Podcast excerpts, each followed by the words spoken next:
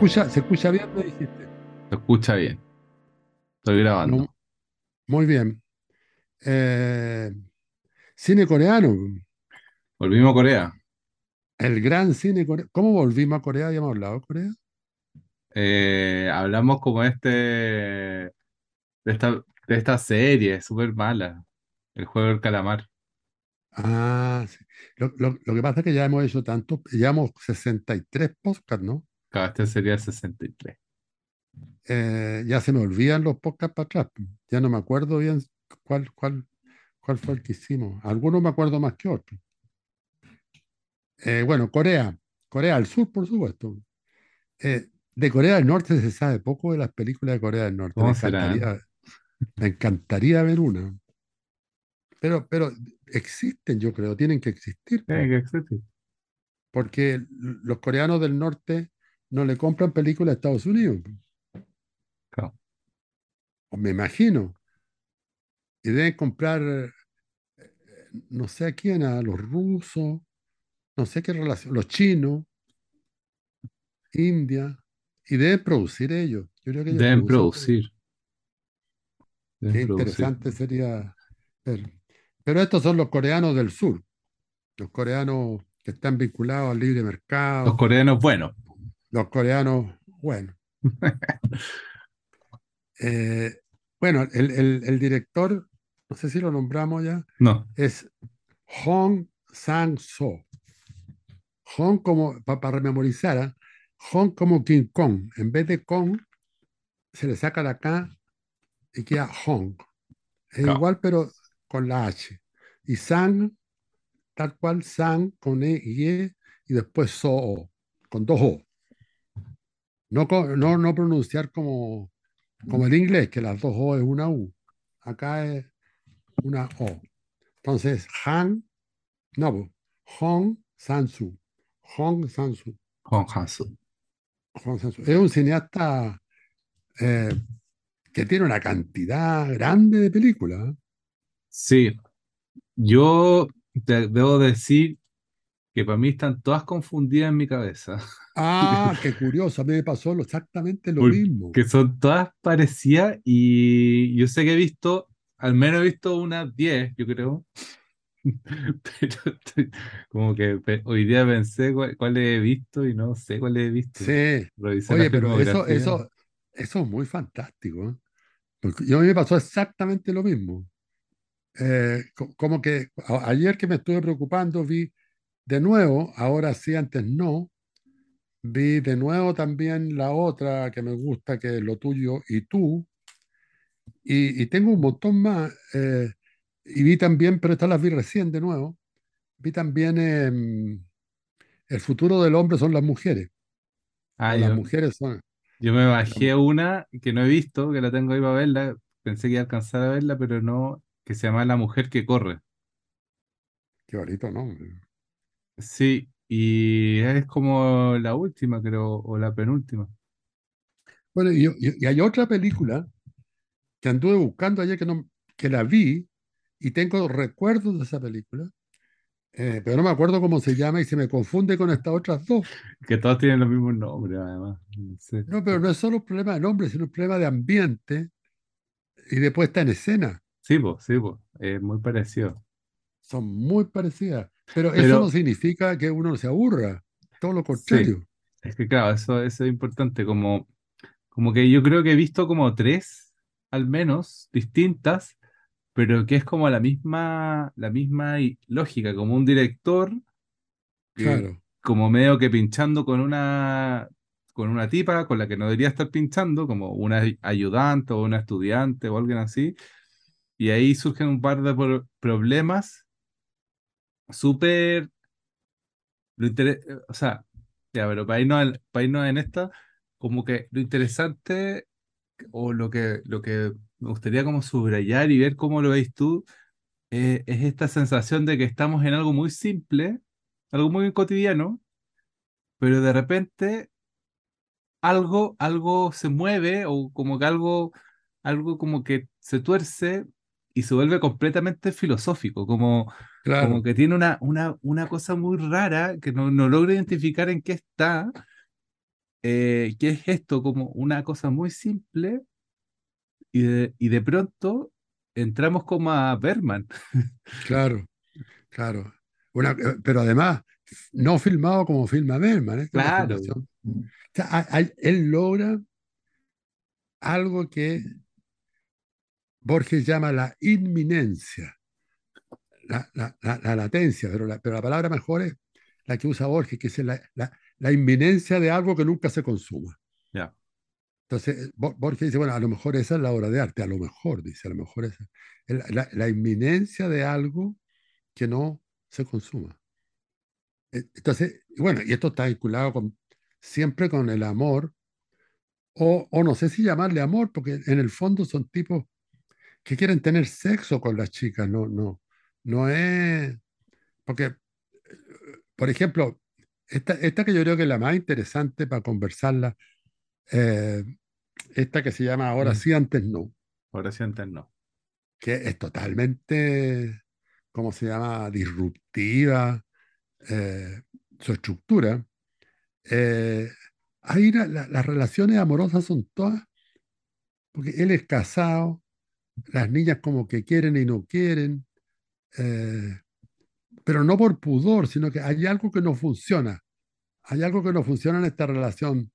A- a- a- hay un personaje ahí que me encantó, que hace- sale muy poquito, que una niña más joven. Que, bueno, hay, hay que decir que la película se arma eh, solo en los dos días que Hum, creo que se llama el personaje, eh, está en, en un pueblo que tampoco me acuerdo el nombre, invitado para mostrar sus películas y dar una charla. Ese, ese es el, ese es la, la- esa es la anécdota, digamos. Sí, el director se llama, el, el, el director que es el actor de la película se llama Ham Hyun-soo, como, eh, Ah, como un juego de palabras con, con su nombre, supongo.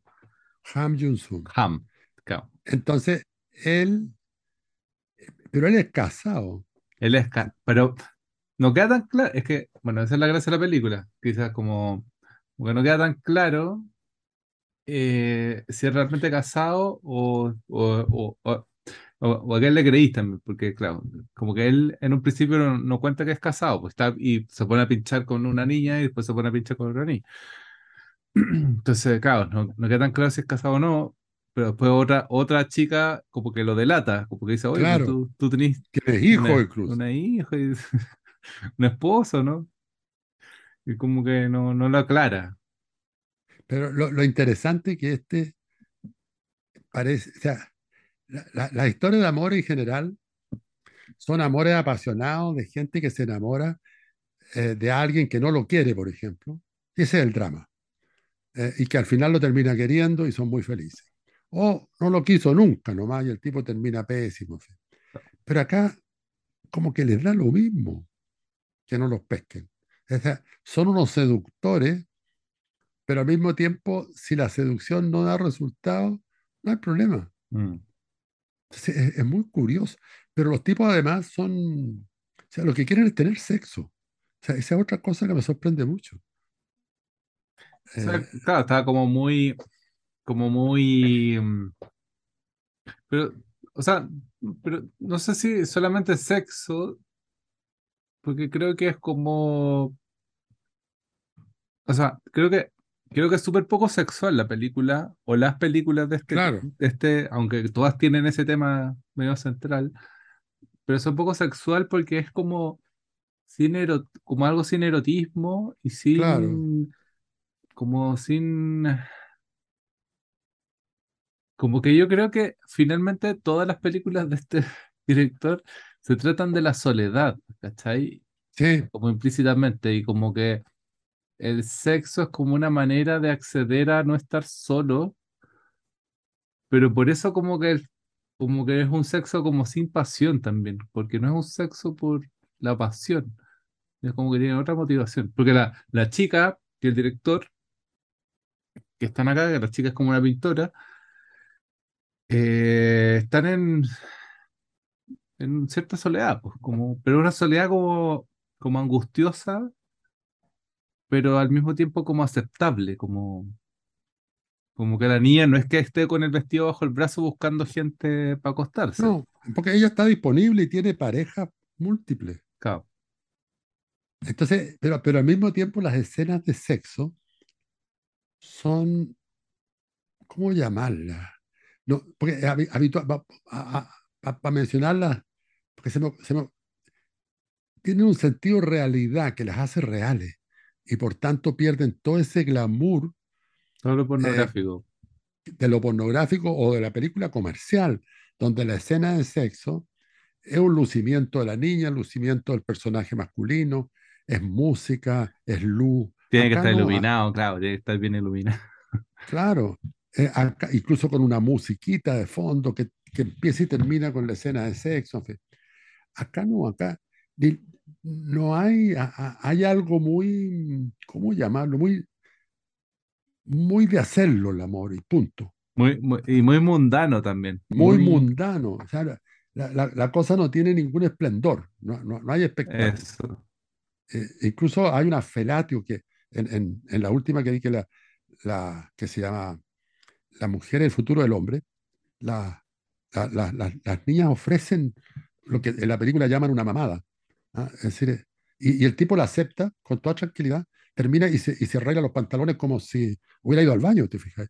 O sea, no, no hay, no hay, no hay, no hay cariño, a pesar de que los personajes eh, se molestan cuando son abandonados también, pero, pero entonces todo eso yo creo que es una, una, una especie de entrada al mundo juvenil, de, de, de, de adultos jóvenes coreanos, que, que, parece ser que Han, eh, o sea, Hong Sang-soo conoce muy bien. ¿eh? Y lo, lo, divertido que en dos películas, por lo menos que he visto, o tres, el protagonista es un director de cine. Sí, yo, yo no vi esa que viste tú, así que no sé qué me estáis contando. Me quedé medio pegado igual. Pero ¿De, no sé. ¿De cuál? ¿De, de, de las mujeres como futuro del hombre? Sí, esa no, no pero la vi. volvamos, volvamos a eh, esta sí. No, no, siempre se me equivoca. La primera sí, la segunda. No, la, Sí. esta, Esta, no. esta sí, esta sí, la no. otra no. Claro. Eh, Es hay que un, ahí, un ahí no hay sexo, po. No hay sexo en, la, en escena. Pero sí hay que es casi lo mismo que que es bonito, porque es casi lo mismo que sexo, pero sin sexo. Cuando están comiendo en el sushi y como que hay un, como una desnudez, como dicho clichémente, desnudez del corazón, como los dos se eh, entran a una conversación súper profunda y, y que quedan como enganchados o no quedan enganchados, porque la gracia de esta sí y esta no, que todavía no le hemos dicho, o sea, de esta sí y la otra no, es que esta sí, antes no, así es. Eso Es- es. Esta sí, antes no. eh, es que la película llega a la hora y termina y vuelve a empezar. Y, y- y son como las mismas escenas. De hecho, conté las escenas y la primera, la primera vez tiene como, tiene como 13 escenas, podría, podríamos decir, 14, 14 escenas. Eh, y se repiten, más creo que hay una o dos menos, o una o dos más. Eh, pero tienen como consecuencias distintas. Entonces, hay, hay correcciones en la segunda, claro, claro. que es la que Entonces, dice que, que, que es la que sí. claro, que es la que queda. Es como- entonces, a mí eso me pareció absolutamente extraordinario. Porque tiene que ver con, con la idea de corregir, ¿ah? de que la, una obra, que, que es una cuestión que para un pintor no es ninguna novedad, el pintor corrige, corrige, corrige.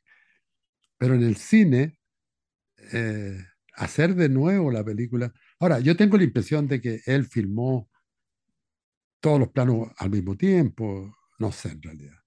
Pero yo no, yo no busqué mucho de cómo la hizo. Supongo que Es que no sale. Yo también busqué, pero No, y que yo no busqué.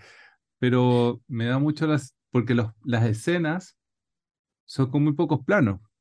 Básicamente, básicamente es un plano fijo con zoom, que, que de repente está más abierto y de repente hace un close-up muy precario. Yo creo que esta está un poco más trabajada, pero yo he visto otras películas de Hong Han-soo que tienen una cámara más penca, entonces el zoom es más es, es más malo o claro. menos preciso.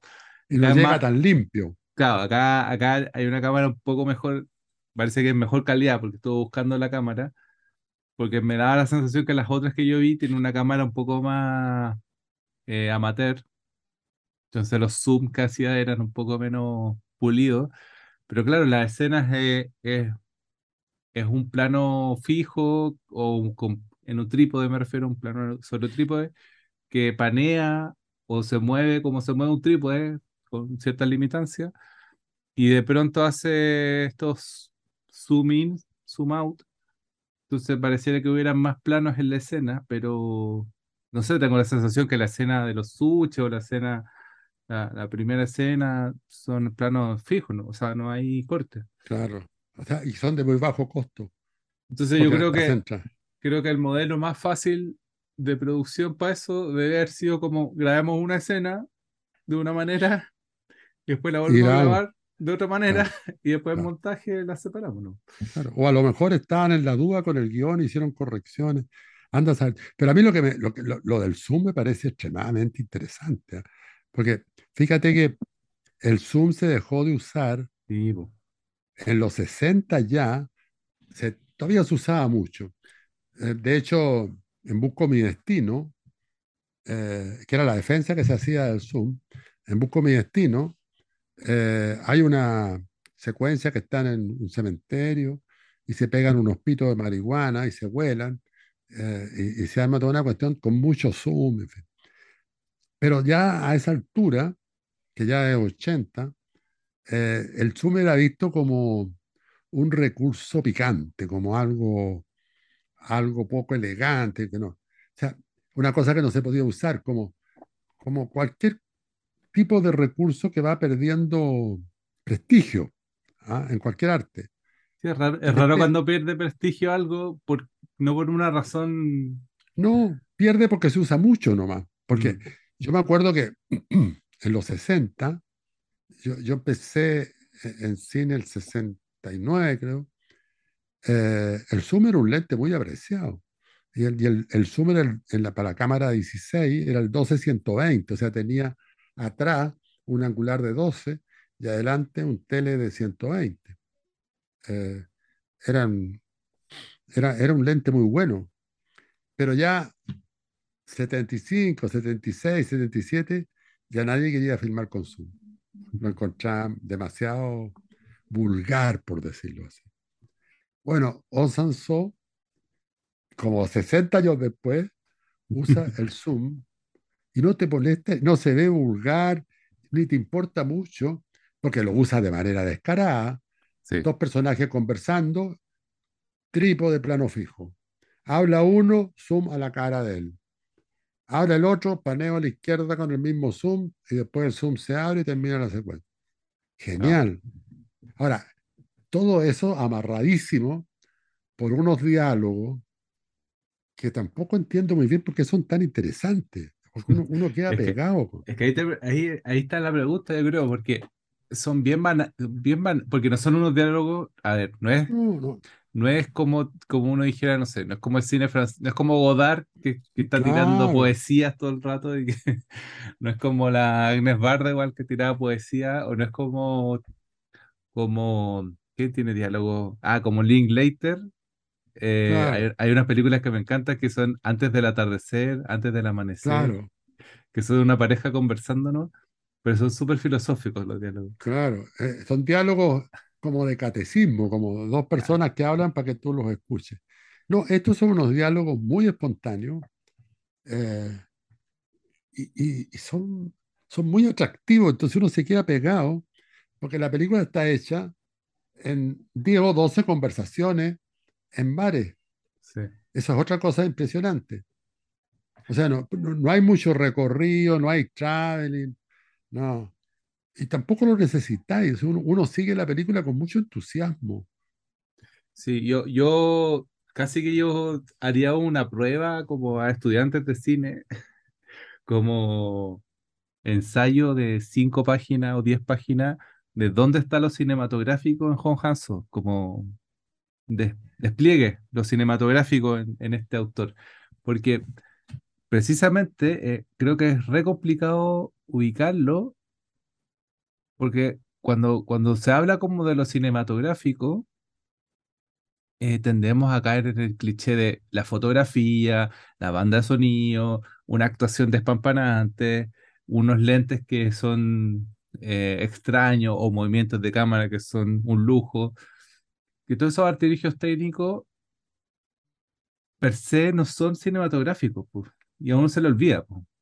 Eh, o sea, no porque tenga el mejor traveling del mundo va a ser una buena escena de traveling. Y a uno se le olvida. Entonces esto, que es carente, de hecho, no tiene música, las actuaciones son más o menos, los diálogos no tienen nada interesante, la cámara es bien pobre, por, por decirlo de alguna Claro, manera.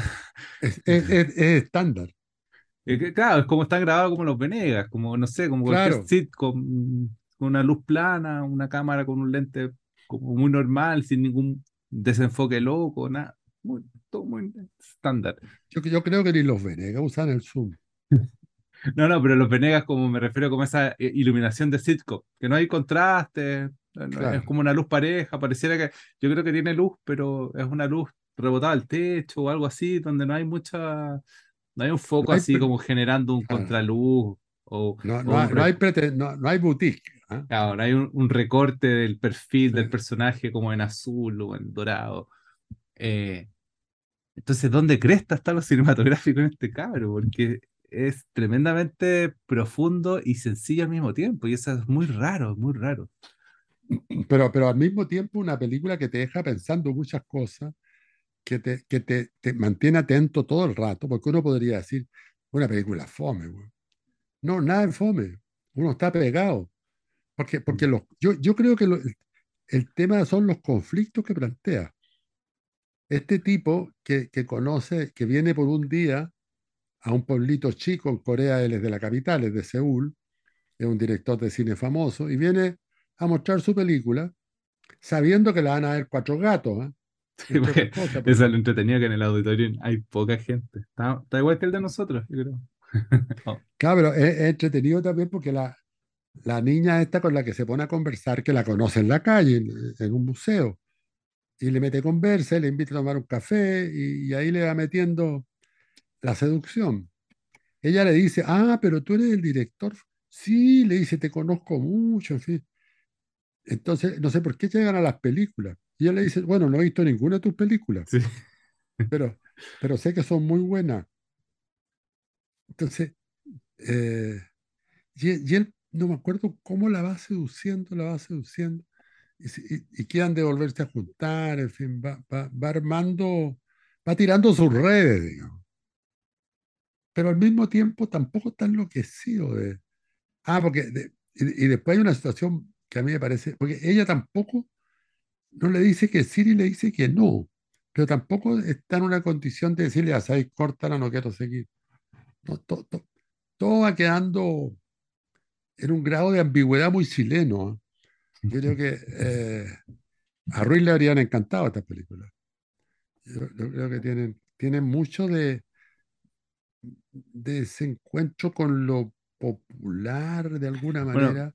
también otra cosa que me he preguntado, por ejemplo, eh, que no sé si tú también lo percibís de esa manera, que si bien es de un director de cine y, y hay como gente de cine que aparece ahí, tampoco es como, mm, como un director de cine súper hipster o súper encachado o con mucho carisma. Es un tipo para con nada. Tipo muy normal con, con Parca, que me impresiona porque creo que todas las otras películas que he visto de él donde el director aparece, aparece con Parca, no, no aparece Pa- con un smoking o no aparece con un, con un, un look así súper sofisticado como sería un director de cine que va hoy día a, a, a Cannes o va a Sundance, que, que van bien arregladitos, pues. Entonces, me pasa que, claro, como yo diría que es un director de cine bien fome, pues, como bien, bien, eh, sin, sin mucho carisma. Entonces, lo, cual lo vuelve mucho más complejo todavía como así interesante este personaje, pues, porque no es, no- como ese, ese director de cine, como me, me acuerdo, cuando pienso en director de cine, siempre me acuerdo en esa, en el último tango en París, de, donde, aparece mm, el pololo de la, de la que es como un tipo Godard, pero, pero no Godard, pero es como un director francés, como muy bien vestido. Y el, y el viejo este, el Marlon, Marlon Brando. Marlon Brandon, como que lo, claro, lo mira por sobre el hombro porque sabe que es un, un pendejo en, en grupio. Entonces siempre me Pero, imagino, pero, esa es mi imagen de director de cine, po. pero, este, y es muy conocido porque tiene muchas películas en la película. Bueno, en la vida Claro. real también, pero, pero en la película todo el mundo dice, pero tú tienes muchas películas, tú eres muy conocido. Y es como que le, le gusta que le digan eso, se ríe, pero, pero no es más. Pero, porque incluso las chicas le aceptan las invitaciones porque es un tipo famoso. Eh, y de hecho hay, hay un personaje en esta película que a mí me gusta mucho, que sale muy poco, que es una chica más joven que está organizando la charla donde va a participar eh, el director que viene a mostrar su película. Van a dar su película y va a dar una conversación en torno a la película, bueno, como siempre se hace. Y ella lo recibe y le dice, y le dice director, director, eh, qué bueno que haya venido, en fin, que me, me encantaba, encantaba de conocerlo.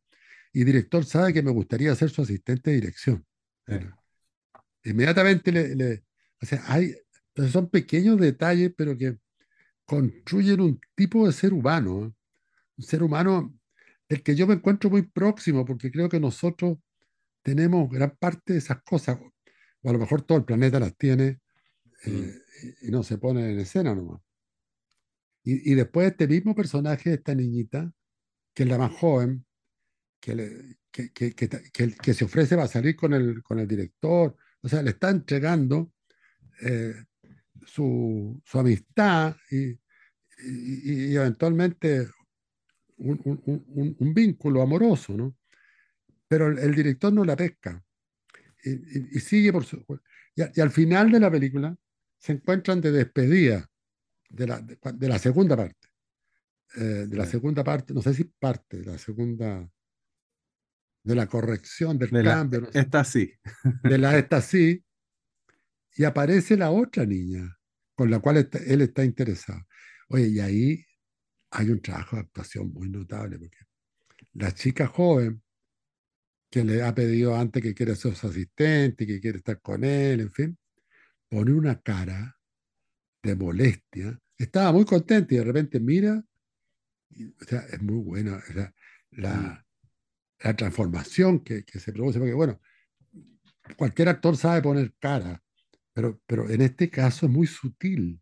mm, Y es lo mismo que pasa en otra conversación donde la chica con la que se vincula el, director lo invita a tomarse uno, ah, porque se toma mucho también, lo invita a tomarse unos tragos con unas amigas. Eh, y las dos amigas conocen mucho a este director, no, no, no de amistad, sino que saben del director. Conocen sus películas, conocen su historia, fin. Y ahí aparece que ella le dice, pero tú eres muy mujeriego. No, le dice, sí, pero anduviste con esta, con esta otra, además eres casado. O sea, pero no criticándolo. Y mientras le están diciendo esto, la otra niña con la que yo cara. romance tiene una cara que después se para y se va. sí. Y que, ¿sabes qué? Tiene, tiene algo como de, de, de teatro o de como de Sí, actuación que está muy bien pulido, pero es claro, es muy sutil porque ¿sabes dónde más vi una cosa parecida? Es como en estas películas de, de Sepúlveda con la Driasola. sí, En Mitómana aparecen escenas que yo me imagino que son de ese tipo, donde le decía a un actor, en Mitómana aparece como la escena donde ella tiene que ir a buscar una ropa a la casa de otra persona. Y a esa otra persona le dice, le dicen como, no le tienes que pasar la ropa. Entonces, to- eh, la actriz que tiene que ir a buscar la ropa se enfrenta a la actriz que no tiene, que no quiere pasarle la ropa, y ahí se genera una discusión muy viva porque son dos, dos cosas que se oponen y que están tratando de, de justificar esa posición. Entonces, es muy bonito porque me imagino que tienen harta improvisación y la cámara está ahí grabando esta, este choque de trenes nomás. Pues este, estas cosas que están opuestas y que no, no tienen resol- resolución. Pues Entonces, el actor va buscando formas para insistir con su quiero pasar a buscar la ropa y la otra actriz le dice como no te voy a dejar llevarte la ropa porque es mi ropa. Entonces se genera ahí una, una, una fricción que es muy realista. Yo creo que acá también pasa eso, de alguna manera como que, no sé si, no sé si los actores tienen los guiones, los parlamentos escritos, eh, pero sí hay como claras ideas eh, de a, de a dónde van los personajes. Yo creo, que- yo creo que improvisan, ¿no? Ahora, pero deben tener un texto base, porque son muy precisas las conversaciones. Son.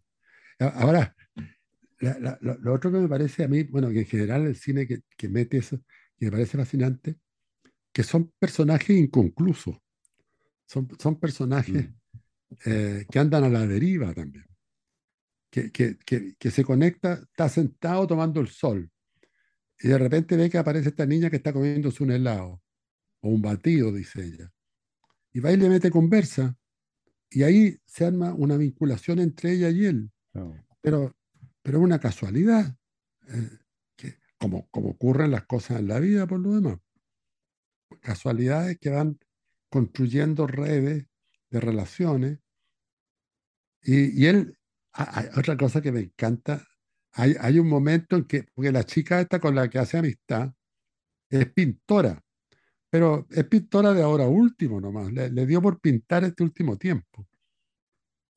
Eh, Claro, que es como modelo. ella es modelo en realidad. Eh, y como él es director de cine, él se interesa por la pintura y ella lo invita al taller. Y van al taller.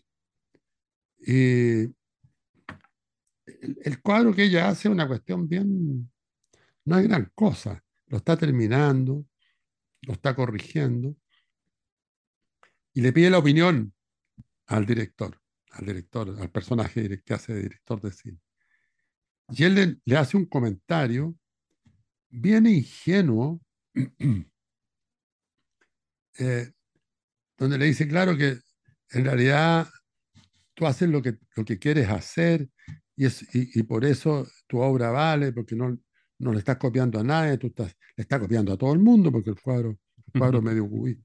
Eh, eh, pero, pero la espontaneidad, y le- le- le- hay una retórica de la- del, del análisis del cuadro bien, bien de mala clase, podríamos decir, como una retórica que es como para sacarse el problema de encima. Pero después en la conversación con las amigas que saben de él, eh, resulta que él está repitiendo cosas que él dice de sus películas, como, como son sus- y lo descubren. Y ahí la chica la, se- como que se va, se va de la mesa. Pero eso lo encuentro pero, en un personaje que no hace de pillo, sino que frente a la posibilidad de ir al taller de pintura de esta niña que conoció recién, eh, dar una opinión que le podría facilitar un encuentro amoroso con ella, él se echa de memoria las cosas que él dice de sus películas y las aplica a- al cuadro de la niña. Y después, después la, en la otra versión le dice pesadez. Oye, pero eso es lo más magistral, porque en la, en la, en la esta sí, digamos, en la segunda versión, no la segunda parte, sino que la segunda versión, es súper crítico. Y le, y le dice que el cuadro es malo, que no me acuerdo cuáles son las razones que le da, pero... eh, eh, ah, porque manifiesta... el otro le decía que ahí está tu soledad, donde tú te encuentras. Y acá le encuentra todo malo. Y ella, y ella se molesta, se molesta mucho. Entonces, este, uno ha visto antes la misma secuencia donde él le mete el cuento de- de- de- del análisis que hace de la película, la espontaneidad, en fin, y acá le dice todo lo contrario en, en esta segunda, en, en el- en la esta sí.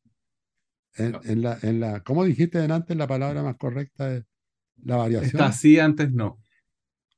Claro, no, pero a la segunda, para no decir segunda parte, la segunda versión. Ya. Entonces, e- es muy fantástico. En esta segunda versión, el personaje se nos amaldita. ¿ah? Como que, bueno, y se le pasa la mano con el trago también.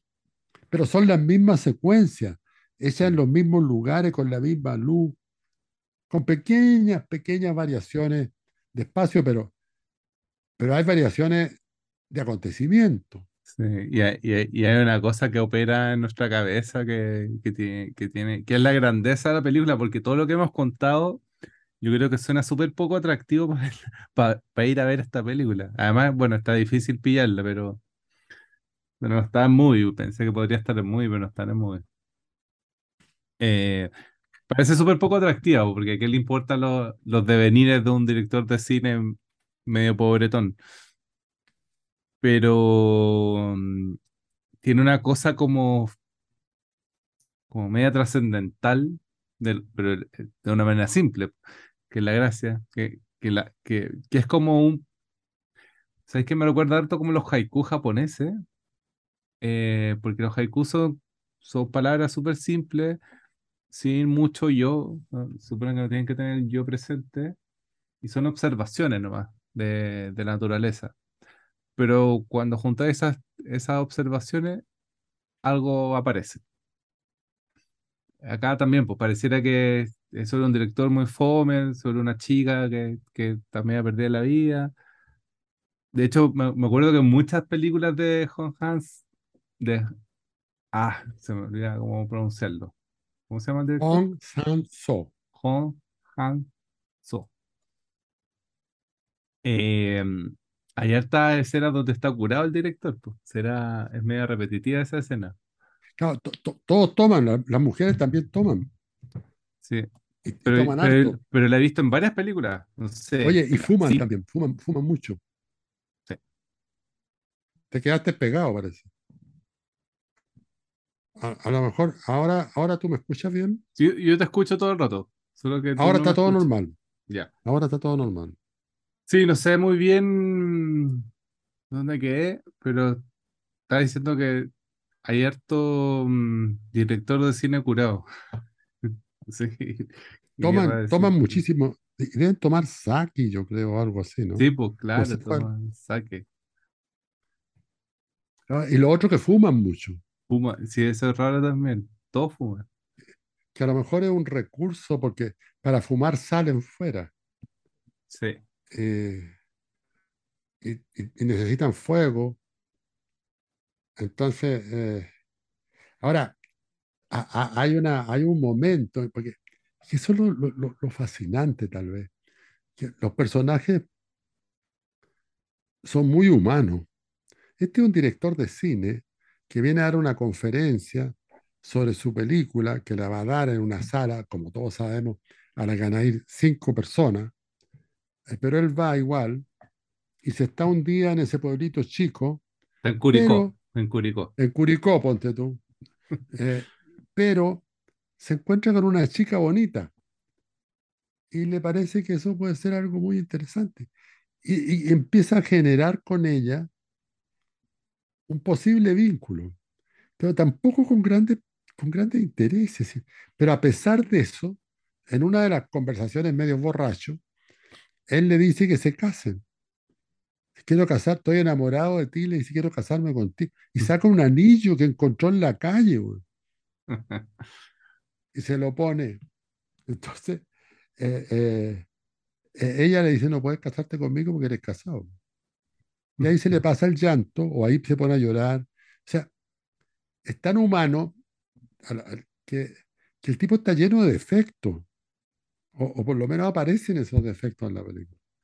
Porque una historia más convencional no, no, no, no, no, no, arma la historia en base a estas a estas fallas que no son determinantes tampoco, son, son puestas, o sea, descripción de personaje, porque en el fondo la película lo que hace es poner en escena varios personajes. El de ella, que también tiene una relación muy curiosa con él, entre, entre que le, le deja la pasada y después lo para, en fin. Y él, bueno, y los amigos, todos son personajes eh, con, con- con muchas capas, como todos los personajes, con capas que se, que se, que se tapan y que no se ponen en general, pero aquí aparecen todas, o muchas, muchas, digamos. Esta, esta de la ofrecida de matrimonio la encontré genial. Creo que por ahí termina la, la, la, la versión que es eh, antes no. No, no, pues la versión termina en el ciclo de cine. En- ah, en el antes no, claro. No. Y después, eh, Tiene, ta- también tiene algo como de Cristian Sánchez, ¿o ¿no? Que, que lo hemos nombrado poco. ¿qué cosa? ¿Tiene algo de Cristian Sánchez? Algo de Cristian Sánchez tiene, sí. sí. Como Es que yo cosa. creo que tienen, tienen esa cuestión que yo creo que es muy, muy esencial, que la filmación, creo yo que en el caso de Hong Sang-soo es también así, la filmación es una etapa de creación. No, es la etapa donde uno llega con el guion y con un asistente que te dice, son las 8, tenemos hasta las 10 para filmar este plano, después vamos al de allá, después tenemos que ir a almorzar y después volver. No, no. Yo, tengo la impresión de, bueno, a- así filma Ruiz, o por lo menos la- el, el cine chileno que yo le conocí y en el que participé como extra, en fin. Eh, no, no, no, no tiene ese mecanismo, sino que la, la, la, la, filmación es un momento de creación, o sea, y por lo tanto el guion pasa a tener una importancia menor. Pero pues no sé si Hong, nunca lo sabré, Hong Sang-soo usa eso, pero yo sí sé que Cristian Sánchez lo usa. Eh, y, y- y al mismo tiempo Cristian lo que hace es descubrir personajes, no. personajes que no son actores, son personajes. Eh, el caso de Quintana, por ejemplo, en las dos primeras películas, eh, son, son personajes que tienen un cuerpo, tienen un modo de hablar, que, que, que, ya, los, ya los instala, no, no necesitan actuar. Ahora, yo no sé si en este caso son actores o no lo- los personajes de, de Hong, Hong. Ahora, esta misma secuencia de, de para dar mejor cuenta de la hora sí y antes no, eh, es la misma secuencia donde las amigas son muy cordiales con él y le dicen que es mujeriego y esto y lo otro y tal. Ella le dice que admira mucho sus películas, le regala un libro incluso después. Eh, esa misma secuencia en, en- en la versión, en la versión ahora sí, se él se emborracha muchísimo Claro. y se desnuda. Es que, es que, Razón, yo no sé por qué se desnuda. es que esa versión, como la grabaron después, pero eh, ya habían estado tomando, el actor se cura de verdad. No, no sé. No, yo, yo creo que lo fascinante es eso, de que en el rodaje mismo, eh, alguien dice, oye, esta cuestión está muy fome, no está pasando nada. La, Puede la, la ser. chica está- lo admiran esto.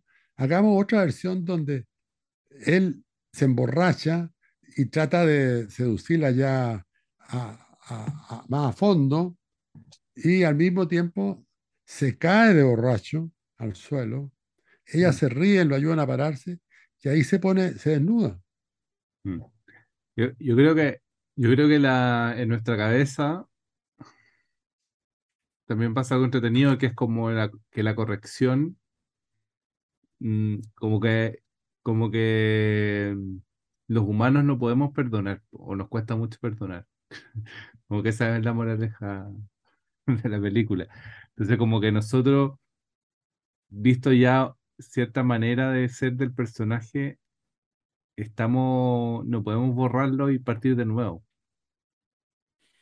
Porque ponte tú, cuando, cuando está, al final, cuando está el crítico de cine que lo presentaba, en la primera parte, el tipo termina alegando el, que el crítico de cine no sabe nada, que es un posero, que... Analfabeto.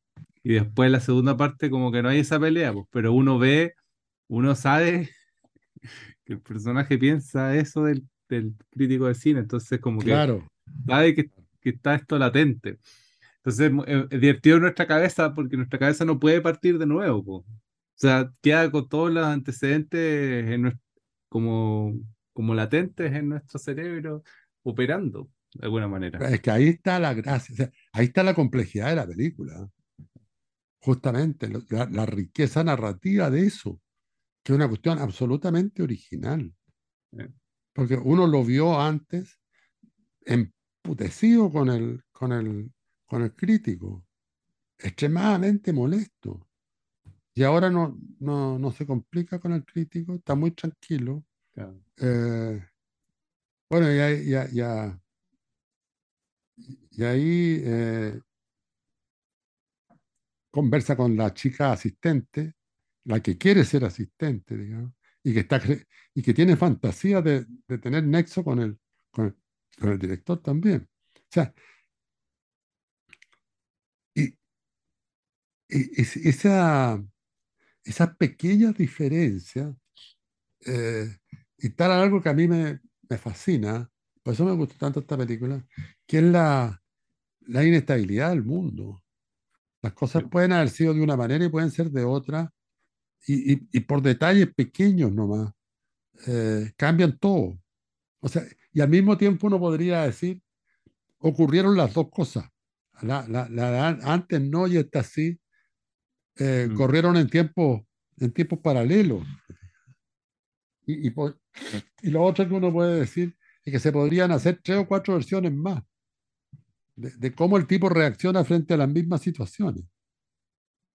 Sí, no sé si a ti te pasa, pero a mí, a mí me pasa harto de repente que a veces pienso que alguien piensa o reacciona de cierta manera frente a algo que hago yo, pero no pasa, pasa todo en mi cabeza, pero quedo igual enojado sentido con esa persona, porque en mi, Claro, en mi cabeza lo hizo, ¿cachai? Aunque no lo haya hecho en la realidad. Entonces, como que, como que es bonito cuando, cuando esto se manifiesta en esta película y es como esa idea, pues como cuando imagináis algo, pero que no ocurre, pero que hay con esa bala pasada, con esa sensación de que pasó. Entonces, como esta sensación de que vivimos simultáneamente mucho, como la idea de los mundos paralelos que está súper manoseada hoy día, pero que de verdad hay algo de paralelo o de simultáneo en nuestra vida, porque nunca es, es esto, no es, nunca es esta realidad sólida que estamos viviendo. Siempre son múltiples realidades sólidas, múltiples realidades que se dispersan y, y de repente escogemos uno, pero las otras igual como que pasaran, no realmente, hasta el momento, por lo que sé, sino que pasan como de una manera, no sé, media subterránea, media, media subconsciente. Ah, ah, y, y hay cuestiones que no calzan. En la vida también hay cosas que no calzan. Entonces, y aquí aparece mucho. Fíjate, por ejemplo, porque uno podría pensar en la edición de la antes sí, la antes no, ahora sí. Hay un momento en la primera versión, la que llama él ahora sí, que el director va a dejar a esta niña a la casa de la mamá. Eh, y al mismo tiempo sigue diciéndole, bueno, sigamos tomando, vamos a un bar, en fin. Y la chica le dice, sí, pero espérame, voy a, voy a hablar con mi mamá y salgo de nuevo. Con un frío más o menos contundente que hace. Eh, y no sale nunca la chica. Lo deja parado esperando. Y él tampoco sigue esperando que le dio frío y se va. Pero, pero cuando van entrando en la primera etapa, en la hora, antes no, la, la de antes, digamos, suena un gong cuando van llegando. Sí, Y ella ha mencionado que detrás de su casa hay una estatua de Buda y un templo, y suena el gong, pero no se ve nada, suena el gong. ¿no? Bueno, en, la- en- en- en el, ahora sí, en- vienen llegando, él la va a dejar a su casa, ella le dice que lo espere, en fin, y suena un gong, pero el gong suena y ahora se ve la imagen del Buda. Entonces, uno podría tener una discusión y decir, oye, pues saquemos el Buda, no tiene sentido, o no pongámoslo nomás, y, y tal. Entonces, él en una versión pone el Buda y en la otra, en la otra no. Entonces, son pequeños detalles pero que en el fondo lo que nos dicen, oye, todo puede ser, todo puede ser. Entonces, ahí hay algo, a- hay algo a observar y, y- y sobre todo que la película, la película funciona en base a estos pequeños elementos extraños que dan cuenta de, de- de la incertidumbre en que uno vive también, ¿no? Y, y ahora, como nosotros hemos estado viendo películas estos días, estas semanas, digamos, eh, y hemos estado comentando a Godard, después comentamos Cleo, y ahora Hong Sang-soo. Y fíjate, sin ponernos de acuerdo en realidad, las tres, los tres autores, los dos directores y la directora, Agnes Barda, hacen un cine que no cuesta mucho hacerlo. O sea, lo que cuesta es inventar ese modo de hacer cine. Ese es el punto. Claro. Sí, pues. Y, el más barato es el de, el de, el de Hong Han-soo, porque, Sí, po. porque es como el, el, el bar de la esquina, el café de la esquina, porque no es, no es como, no es como arte, porque claro, Godard se luce, pues, puro arte, todo es, todo es No, y la bonito, cámara en mano y toda la y, cuestión. y todos los actores y las actrices son bonitas, y como que correr Pura vanguardia. Godard es pura vanguardia. sí. Hasta, este, hasta superior después que es puro, puro ruido. Pero Y Cleo, claro, Cleo también, pues una actriz bonita, como París, hay sofisticación. no, y una cámara notable, po, que hace Eh, paneo y sigue cámara en mano. Eh, en cambio, acá una cámara hiper básica. O sea, yo creo que un alumno de tercer año en una escuela de cine que muestra una secuencia filmada eh, con el zoom, que el profesor le dice, no, pues viejo, eso- lo tenés que no lo aprueba, tenés que cambiar de lente y cambiar de posición de cámara. No, no podía hacer un puro movimiento de cámara. Eh, y no, no, no, no estoy criticando a los profesores, probablemente que hasta yo mismo lo podría haber dicho, Sí, pero, es, es raro, sí, por eso te digo, como que da para un ensayo de tesis, pues, como, ¿dónde está lo entonces, cinematográfico? bueno, hay un, eh, no me acuerdo quién es, que dice que no, no se refiere a lo cinematográfico, se refiere a lo literario, que dice hay que huir de lo literario. Hay que huir de lo literario y uno podría decir hay que huir de lo cinematográfico también porque lo, lo literario eh, tiene una inercia. O sea, el lenguaje tiene una inercia. Entonces, inercia en el sentido, eh, o sea, para entender la, la- la inercia y conectarla con esto, la idea de alguien que ha parado una micro, la micro frena y uno parte para adelante con la velocidad que traía la micro, aunque la, la- la micro frenó. Bueno, con, con el lenguaje pasa un poco, un poco lo mismo. Eh, las cosas cambian, eh, pero el lenguaje sigue funcionando igual. Eh, o sea, el lenguaje se demora un poco más en, en moverse. Entonces, eh, lo literario y lo cinematográfico, yo creo, se mueven en ese territorio que ya es pura inercia. Y, también tienen esa cosa de, lo cinematográfico confía mucho en el lenguaje. Cree que el lenguaje es capaz de pronunciar la realidad con precisión. Bueno, Hong Sang-ho en este caso y la, y la Agnes Barda y yo diría y, y Godard también, yo creo que la frescura que tienen es que desconfían del lenguaje. Claro, y, y hay como, y hay como una, hay como distintos tipos de profundidades, pues, porque Claro, uno podría achacar a, a Godard una profundidad en lo estético, y como en lo, en lo poético, como, como en, en la capa esta poética más fácil de identificar. Acá hay un, una profundidad de lo poético en una capa súper difícil de identificar, pues, de señalar. claro, Eh, claro, entonces, como esas, como esas profundidades donde, donde podéis habitar el cine es súper Super heavy, porque claro, uno puede decir como Godard está bien, este está mal, o, o este está bien y Godard está mal. Sino cómo son esas esas capas de donde la profundidad, la profundidad me refiero como a, a trabajar con los materiales del cine que te permite el cine y a partir de eso construir algo mucho más que simplemente mostrar una historia, sino que hablar de las materialidades de, la, de las películas, que es lo que hacen estas películas, porque además de que es de un director, la película está hablando sobre el cine también. Claro, está, está hablando sobre cine y está hablando de la extrañeza del mundo. De, lo asombroso. Fíjate que la otra película que vi recién, que la había visto también, Lo tuyo y tú, que se me confunde con esta de repente, ¿eh? Pero también es un personaje que anda enyesado de una pierna, con dos muletas.